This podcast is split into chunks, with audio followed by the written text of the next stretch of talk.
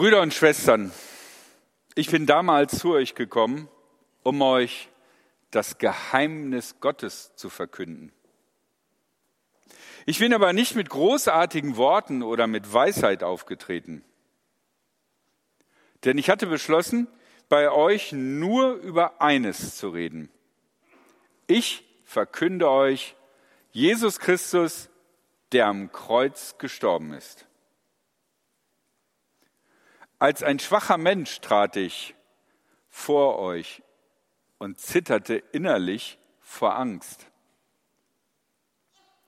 Meine Rede und meine Verkündigung sollten euch nicht durch ihre Weisheit überreden. Vielmehr sollte in, ihren, in ihnen Gottes Geist und Kraft zur Geltung kommen. Denn euer Glaube sollte nicht aus menschlicher Weisheit kommen, sondern aus der Kraft Gottes. In der Botschaft vom Kreuz zeigt sich Gottes Weisheit. Und doch verkünden wir eine Weisheit, und zwar denen, die dafür bereit sind. Es ist eine Weisheit, die nicht aus dieser Welt stammt. Sie kommt auch nicht von den Herrschern unserer Welt, die ja zum Untergang bestimmt sind. Nein, wir verkünden die geheimnisvolle Weisheit Gottes, die bis jetzt verborgen war. Schon vor aller Zeit hatte Gott bestimmt, uns Anteil an seiner Herrlichkeit zu geben. Keiner von den Herrschern unserer Zeit hat diese Weisheit erkannt. Sonst hätten sie den Herrn der Herrlichkeit nicht gekreuzigt. In der Heiligen Schrift heißt es dazu, was kein Auge je gesehen und kein Ohr gehört hat, worauf kein Mensch jemals gekommen ist, All das hält Gott für die bereit, die ihn lieben. Uns aber hat Gott dieses Geheimnis durch den Heiligen Geist enthüllt. Denn der Heilige Geist erforscht alles, selbst die unergründlichen Geheimnisse Gottes. Ich habe drei Geheimnisse in diesem Text gefunden und darüber möchte ich etwas erzählen. Diese Geheimnisse sind nicht kryptisch, sie sind nicht verschlüsselt, sie haben keine geheimen Losungsworte, die ich erst kennen muss, aber sie sind geheim, weil wir sie nicht wahrnehmen. Vielleicht, weil sie so offensichtlich sind, dass wir sie übersehen und gar nicht beachten. Vielleicht aber auch, weil sie unserem alltäglichen Leben so entgegensprechen, dass wir gar nicht bewusst auf sie reagieren. Das erste Geheimnis ist die Persönlichkeit des Paulus das Geheimnis des Paulus. Ich weiß nicht, wie ihr euch Paulus vorstellt. Also wenn man die Apostelgeschichte liest, dann findet man darin einen mutigen, kompetenten und kompromisslosen Anführer vor. Petrus macht eine Kleinigkeit falsch und gleich saut der Paulus den vor allen Leuten runter. Direkt als Paulus sich bekehrt hat, geht er in den Tempel und legt sich mit den ganzen Pharisäern und Schriftgelehrten an und äh, die sind so wütend über ihn, weil sie sich gegen ihn nicht wehren können, gegen seine Argumente, dass sie ihn umbringen wollen. Und dann gibt es Riesenärger und die Gemeinde überlegt sich, wie kriegen wir den los? Und sie seilen ihn an einem Korb an der Stadtmauer ab, damit sie ihn los sind. Das ist Paulus. Und jetzt hören wir hier, dass der Paulus, als er nach Korinth gekommen ist und da gepredigt hat, dass er gezittert hat innerlich und Angst hatte. Das ist, glaube ich, nicht das, wie ich mir den vorstelle. Ich muss eigentlich bei Paulus an eine Geschichte aus der Apostelgeschichte 14 denken. Da heißt es über Paulus, aber dann kamen Juden aus Antiochia und aus Ikonion. Sie brachten die Menge auf ihre Seite und steinigten Paulus. Dann schleiften sie ihn aus der Stadt hinaus, denn sie hielten ihn für tot. Doch als die Jünger ihn umringten, stand er auf, ging zurück in die Stadt. Am nächsten Tag machte er sich nicht mit Barnabas auf nach Derbe. Also so stelle ich mir das vor. Das ist Paulus, weißt du? Hey Mann, okay, ich bin gesteinigt worden. Na gut, okay, klar, ich, ich brauche mal ein bisschen Pflaster. Hat jemand irgendwie ein bisschen Pflaster, Wein, Öl, um das zu begießen? Hole ich mir frische Klamotten aus dem Koffer und dann geht's weiter. Das ist Paulus, wie ich mir ihn vorstelle, und vielleicht habt ihr auch eher so ein Bild von Paulus im Kopf. Von daher ist es ganz interessant zu sehen, dass Paulus hier schreibt, als schwacher Mensch trat ich vor euch und zitterte innerlich vor Angst. Hier eine ganz, ganz andere Wahrnehmung von Paulus. Und der gibt nicht an, indem er sich klein macht, sondern es gibt eine andere Stelle, wo er erwähnt, dass ihm immer vorgeworfen wird, in den Briefen kommt er ja immer so schlau und fähig rüber, aber wenn du den in echt siehst, dann ist er klein und mickrig. Vielleicht war Paulus so ein kleiner Nerd oder so, ich weiß es nicht.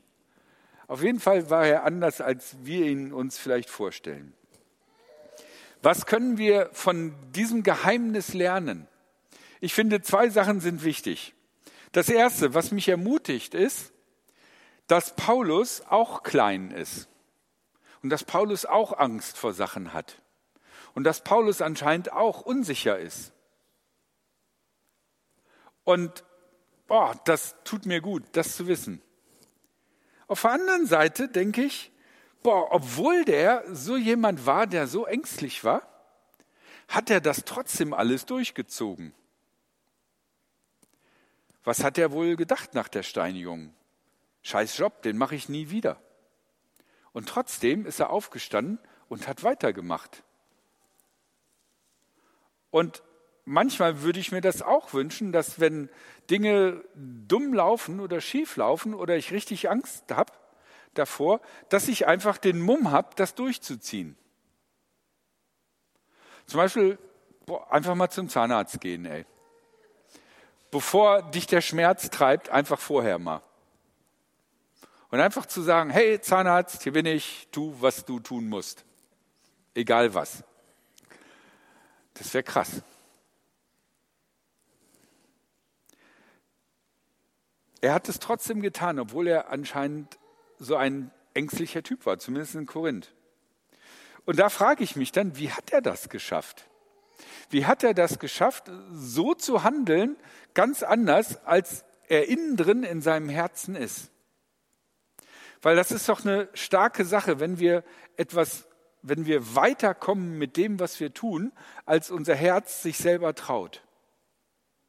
Wenn wir Größeres, Besseres machen könnten, obwohl unser Herz viel kleiner und unser Glauben und unser Vertrauen viel kleiner ist. Wie hat er das geschafft? Und damit komme ich zum zweiten Geheimnis, das Geheimnis der Kraft Gottes. Paulus schreibt, denn euer Glaube sollte nicht aus menschlicher Weisheit kommen, sondern aus der Kraft Gottes. In der Botschaft vom Kreuz zeigt sich Gottes Wahrheit. Wir versuchen in Dreisam 3 unser Bestes zu tun. Haut nicht immer hin, aber wir geben uns Mühe. Und das ist auch wichtig so, dass wir überlegen, was wir machen, wann wir es machen, wie wir es machen.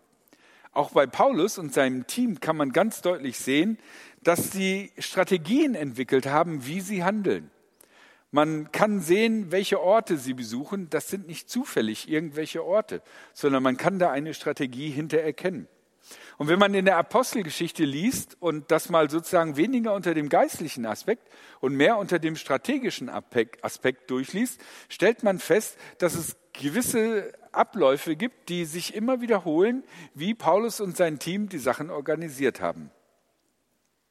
Aber Paulus sagt trotzdem an dieser Stelle ganz deutlich, letztlich geht es nicht darum, Menschen zu überreden, so gut wie möglich, sondern es geht darum, dass sie eine neue Meinung bekommen, eine neue Vision für ihr Leben bekommen durch die Kraft Gottes.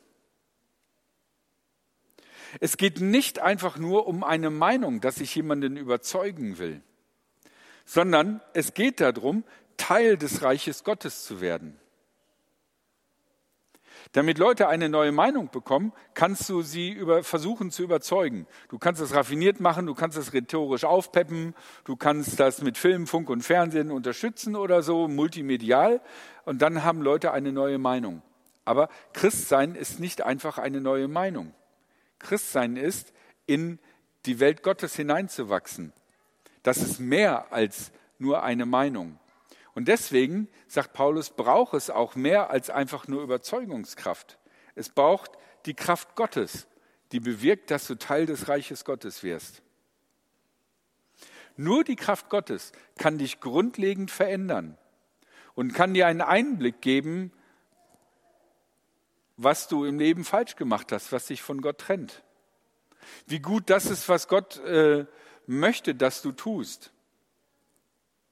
Die Kraft Gottes bringt letzten Endes die Änderung in Menschen. Ihr kennt das vielleicht auch. Manchmal hat man ja eine gewisse Meinung und tut trotzdem das andere. Also, ja, ich meine, zum Beispiel finde ich, es sollten weniger Leute Auto, Auto fahren. Ratet mal, wie ich heute gekommen bin. Ne? Wir haben, ich weiß nicht, vielleicht geht es euch auch so, ne? wir haben eine Meinung über irgendwas, aber die Umsetzung, da hakt es an, an vielen Stellen. Meinungen zu erneuern ist nicht das Entscheidende, sondern das Herz, die Zentrale dessen, wo gehandelt wird, wo entschieden wird zu verändern, ist das Entscheidende. Und das macht die Kraft Gottes.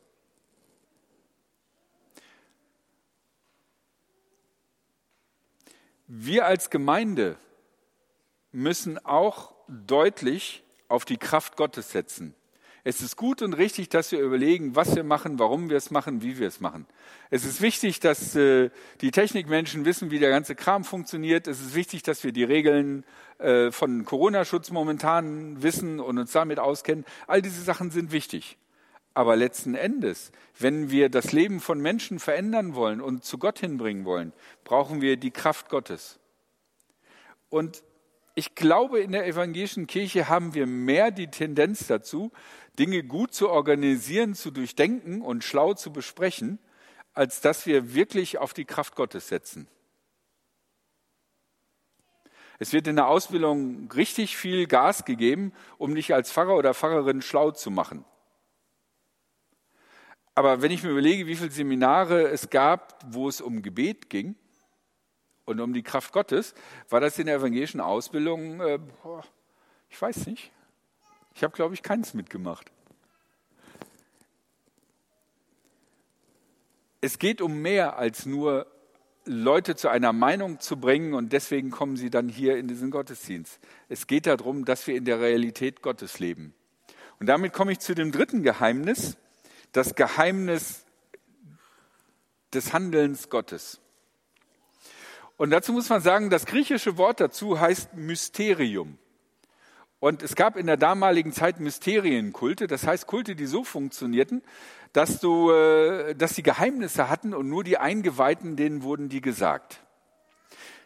Das ist eigentlich ein cooles Geschäftsmodell, das findest du heute auch. Ich weiß nicht, du guckst auf YouTube ein Video und dann erscheint auf einmal so ein smarter Typ, der sagt, pass auf, möchtest du auch 5000 Euro verdienen mit nur ein paar Stunden Arbeit? Pass auf, guck dir dieses Video einfach weiter an, dann folge dem Link, zahle so und so viel Geld bei mir ein und auch du kannst morgen 5000 Euro ganz nebenbei verdienen.